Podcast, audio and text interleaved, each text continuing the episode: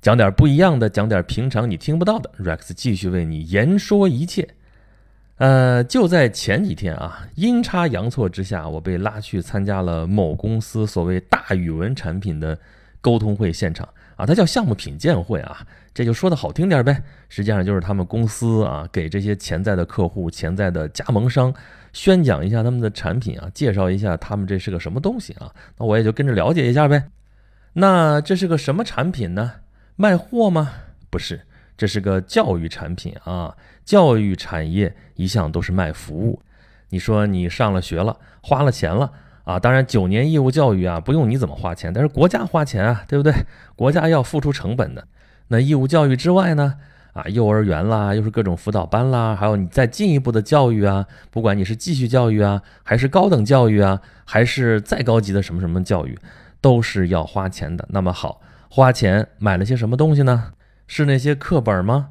是那些辅导书吗？啊，都不是啊，是那些装在你脑子里的知识，还有长在你身上的本事。那么语文就语文呗，大语文又是个什么东西呢？啊，这个词儿最近这些年，很多朋友应该听过不少啊，尤其是自己家有孩子，或者说周围亲戚朋友有孩子的朋友。或多或少总能听到个什么大语文培训班啊，什么什么的啊，反正就是诸多的课外辅导班中的一种呗。那它到底是啥呢？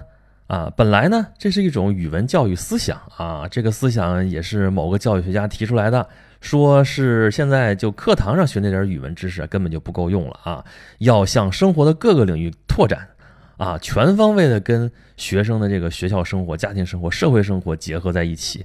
啊，整个的这个过程就是一个大语文的学习过程。你说语文学科我们都学了些什么？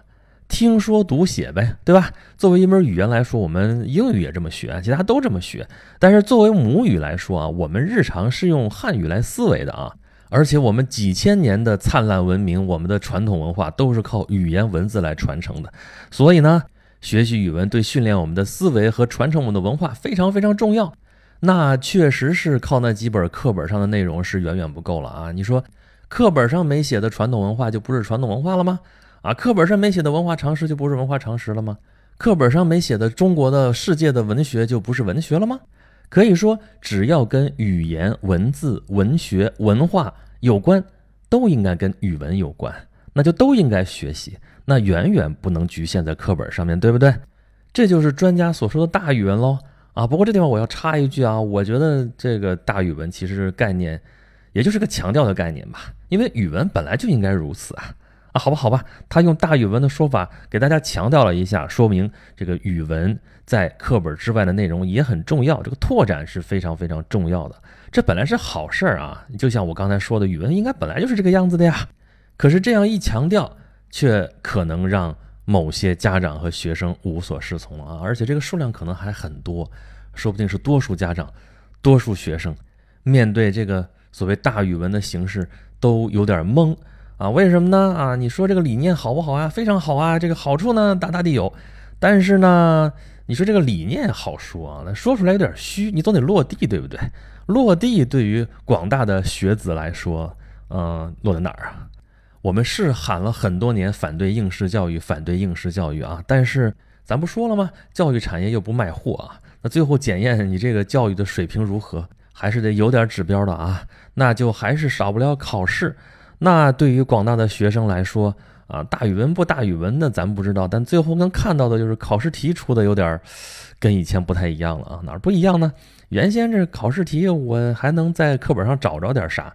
现在这这课本里边没有啊，这就是拓展出来的所谓大语文的内容喽。那怎么办呢？没学过就得去学呀。可是学什么呢？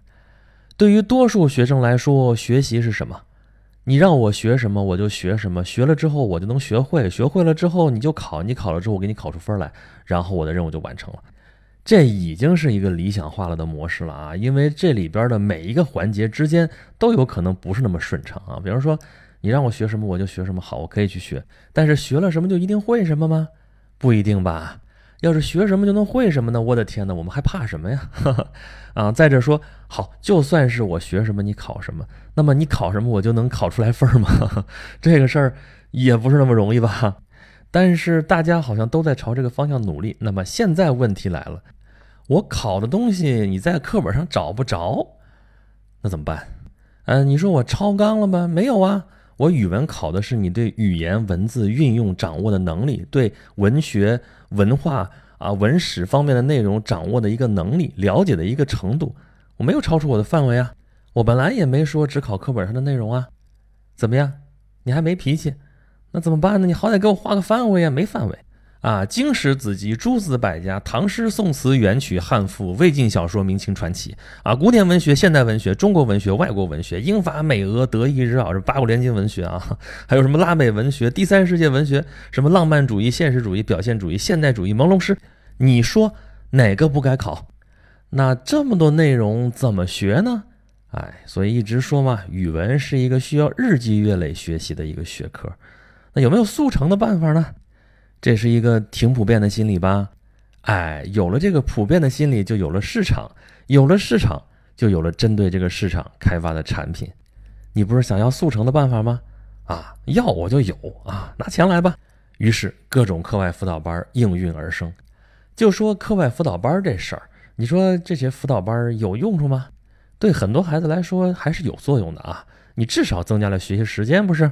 那像大语文这样的培训班，它还增加了学习内容啊！它不光是辅导你课堂上学的那些东西了，它是给你拓展出来的一些内容，对吧？相信很多家长也是抱持这个心理，说啊，我把孩子送到这个辅导班，我至少能多学点东西，对不对？你说大语文嘛，在课本上这些没有，那你多学出来的东西，你考试的时候不就先人一步，快人一步吗？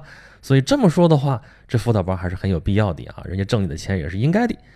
可是你说这样的产品，这样的培训有什么问题吗？啊，问题还是挺多的啊。首先，第一条，你确实多学了东西，但是你增加了学习时间之后，你也增加了课业负担啊。你说我就是辅导课堂内容的辅导班的话，我还是把课堂的内容我又重复给你讲了一遍啊，这也就罢了。那么像大语文这样的所谓拓展性质的培训班，这可是实打实的增加了课业，对不对？那么增加的是一些什么东西呢？你像这大语文。就是增加的文学史啊、文学常识啊、文学文字文化方面的内容，应该加吗？应该加。它有体系吗？有体系了。但它这个体系呢，是不是就对路？这个事儿也不好说啊。它是为了产品化，一定要鲜明啊，有自己的体系。你像这家我去听的，他说啊，我这是以文学史的这个脉络来讲这个拓展的内容。但是文学史也只是语文学习的一个角度啊，语文还有很多角度啊，语文、语文、语言、文字。也有说那个文是文字、文学、文化，但不管怎么说，它是很丰富的啊。这家公司啊，不断的给大家解释说啊，我们的国家原来语文是有两本书的，一本叫语文，一本是文学。但是文学那个有点太高雅了啊，所以后来把那本砍了啊。为了提高识字率，就加强了语文，大家只学语文。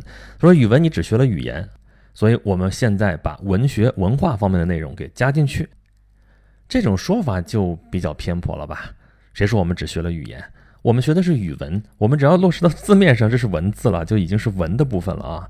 语的部分恰恰我们学的还比较少，我们可能学过一些怎么跟别人交流啊，怎么说话得体，但是语言的部分想考的话比较难考，所以我们真落实在纸面上呢，还是考文的东西比较多。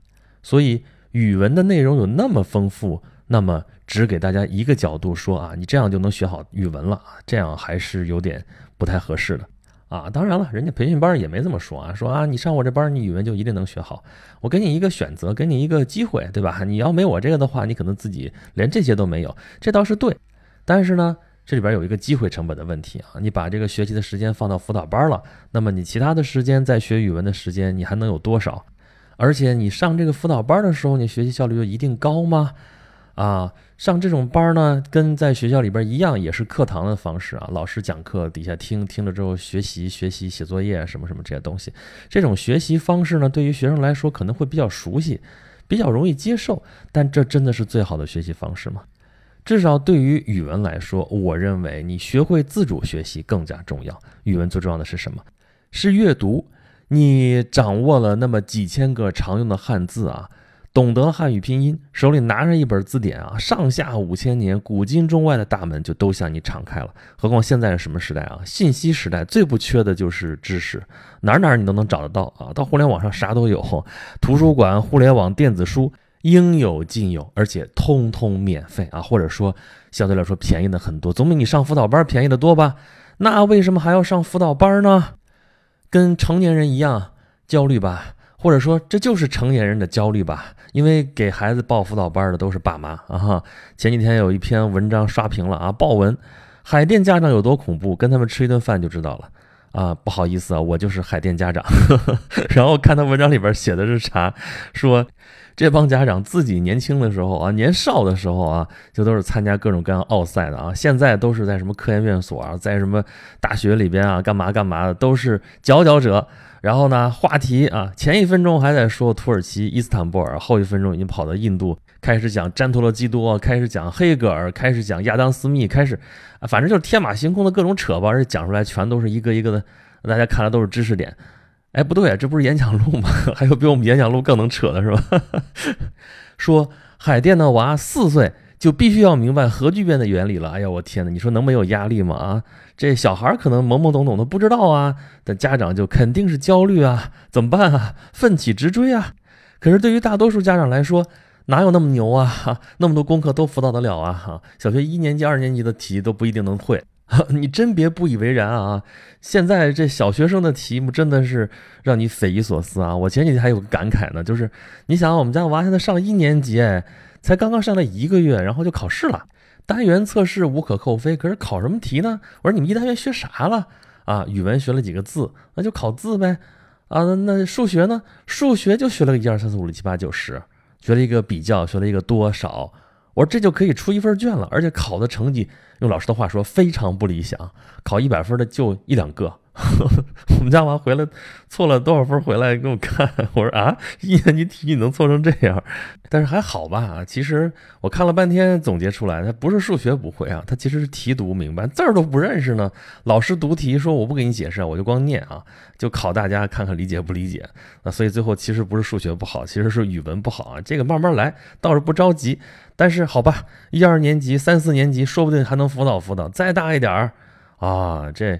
很多家长早就还给老师了啊，这真是辅导不了。更何况更重要的是没有时间啊。现在家长这个年纪正是最年富力强的时候，工作正是最忙的时候啊，能拿出时间来陪孩子，这简直太奢侈了。对呀，你说家长能给孩子什么？家长能给孩子其实最宝贵的就是陪伴，但就这个陪伴，这是最奢侈的啊。所以那退而求其次怎么办呢？家长总觉得自己应该尽心呢，我总得做点什么呀。那尽心尽不了真正的陪伴，那就只好用金钱来代替啊！总觉着那我花钱吧，我花了钱了，我至少心安了。其实啊，大家听听这个过程就感觉很熟悉，对不对？很多成年人对自己也是这样的啊。大人要考研了，要考一个什么证，或者单纯就是为了提升自己啊，就怎么办呢？通常的就是报个班吧，报个课吧，自己看书行不行呢？看不进去呀！我报个班了，我心里想的是，我钱都已经花了，我就好好学习呗，啊，就给自己一个动力，所以才会出现所谓的知识付费啊。批评的人说这是贩卖焦虑啊，可是贩卖焦虑这不也是投其所好吗？因为你有这样的需求啊，对不对？很多人就是这种焦虑，他消除不了，那就是有人说行啊，你买我这个东西是灵丹妙药，然后你买了。当你那个金币落进钱箱的时候，你的灵魂就获得飞升了。这是什么？是赎罪券是吧？啊，那也没办法，周瑜打黄盖的事儿是不是？那要我说呢，其实就是多数人没有建立好独立自主学习的这样一种习惯啊，就是习惯了打小学习就是老师教我我就学，老师不教我我就不学啊。本来该自己学的东西，总觉得我得让别人督促着我学。啊，我才能学得进去。我花了钱之后上了什么班了，我才能学得进去。啊，最后你看我学好了，我考试确实过了。你看我花的钱值了，啊，就是这么一个行为逻辑。但实际上呢，啊，如果说这种模式几十年前还适用的话，现在其实真的没有特别大的必要啊。为什么呢？啊，几十年前你可以说学习材料获得不易，对吧？因为那时候信息匮乏，知识匮乏，因为知识在书里面，书本身就不是到处都是。可是现在不一样了，信息爆炸时代了。你说你什么学习材料找不到呢？所以这个时代对于善于学习的人来说，简直是天堂。不知道大家有没有感受啊？就是这个世界上其实最美好的东西都是免费的啊，比如阳光、空气、你的亲人、你的爱人啊。当然，免费并不代表是没有价值的啊，相反，他们是无价的啊。当然，有些东西可能要付出一些代价，比如说清洁的水、清洁的空气啊。但总之，这些大自然赐予的美好的东西都是免费的。可是你不相信呐，尤其是经过了商品社会多少年的熏陶之后，人总觉得说，非得花了钱了，非得托了关系了啊，才算是拿到手里边踏实了，才算是安心了啊啊！这就让我想到了《西游记》里边最后那个经典的故事啊啊！唐僧师徒四人加上白龙马五个人啊，辛辛苦苦取到经书，第一次取的是什么？无字的经书。而且白给的就拿走了，啊！后来经人提醒啊，才打开经书看，也真奇了怪了啊！当时那经书取的时候都不让看啊，里边没有字，他也不知道。好，打开看，知道是无字的，然后回去闹，不是说会哭的孩子有奶吃吗？啊，闹来闹去啊，佛祖说给你换换有字儿的啊，就到藏经阁说这经不可轻传，也不能白给你啊，怎么办？把紫金钵盂给扣下吧！啊，这紫金的啊，值钱的啊，所以。这经书有字的真经啊，才高高兴兴的拿回去了，这就是回东土大唐复命去了啊，这取经算圆满了。但实际上呢，你说他们是沾了光了，还是吃了亏了？实际上，这无字的真经才是真经啊！佛法本来是空啊，本来是空无一字的，这才是真经啊！可是你不信呐，而且真经就这么白给了。一分钱不要就这么白给了，你也不信呢？那你说怎么办呢？佛祖也很难办呢。那好吧，你要啥我给啥吧。你要有字儿的真经，好，我把有字的经给你。你说这事儿白给了，我不相信。那好，那别白给了，咱明码标价吧。一部楞严经多少钱？一部金刚经多少钱？咱把价标的高高的，越高你不越开心不是？而且这中间咱们搞点腐败啊，搞点走后门什么，人之常情嘛。越这样你越觉得踏实，花了钱托了关系。买到了有字的真经，你觉得总算是功德圆满了。这就是吃啊，吃完呐，冥顽不灵啊！佛祖，你说让他怎么说？怎么办呢？好了好了，咱不说佛法了啊，咱们回过头来说大语文啊。我再一次亮明我的观点啊，语文学习本来就应该是日积月累，本来就应该是多多阅读，本来就应该是拓展的啊。不管有没有大语文这个概念，语文。本来都应该是如此的，那么提出这个概念来，也不过是更加强调一下它的扩展性而已。不过既然已经有这个概念了，如果能帮助大家更加重视语文课文之外的一些内容的话，这还是挺好的一个概念啊。但是这个概念在社会培训机构手里边就成了一个营销概念，它可以拿它去包装产品。这个东西本来也无可厚非啊，咱不说周瑜打黄盖，一个愿打一个愿挨吧。对于缺乏自主学习能力的孩子来说，你好歹上这个培训班，还能多扩展点知识的视野啊，而且可能对考试还有点作用啊。虽然语文学科啊，你想说我上个培训班直接能提多少分，这个好像不太直接，不太现实啊。而且这对培训班来说也是个利好的消息啊，因为语文学科的特色如此啊。你上我的培训班，我只是给你做知识的拓展啊，我能保证我教你的，你最后课程结束的时候都能学会啊。但是他到时候会不会考，我不知道，能提多少分我也不知道。但多学点总没有坏处啊。很多家长其实也抱着这样的心态啊。可是从长期来看，对于语文学科来说尤其如此啊。自主阅读、自主学习还是最重要的。那么说到这儿，说到最后了啊，咱们点一下题啊。你看这题目比较怪啊，为什么我会说大语文是一个阳谋啊？里边有两层意思啊。阳谋就是明明白白告诉你，语文学习现在是一个大语文的概念，你要做多方面的知识拓展，这个已经是一个趋势，已经是明明白白的现实，而且对于语文学科来说，本来也应该如此，这是光明正大的，所以是阳谋。另外一方面呢，对于社会培训机构来说啊，大语文是绝好的一个营销概念啊。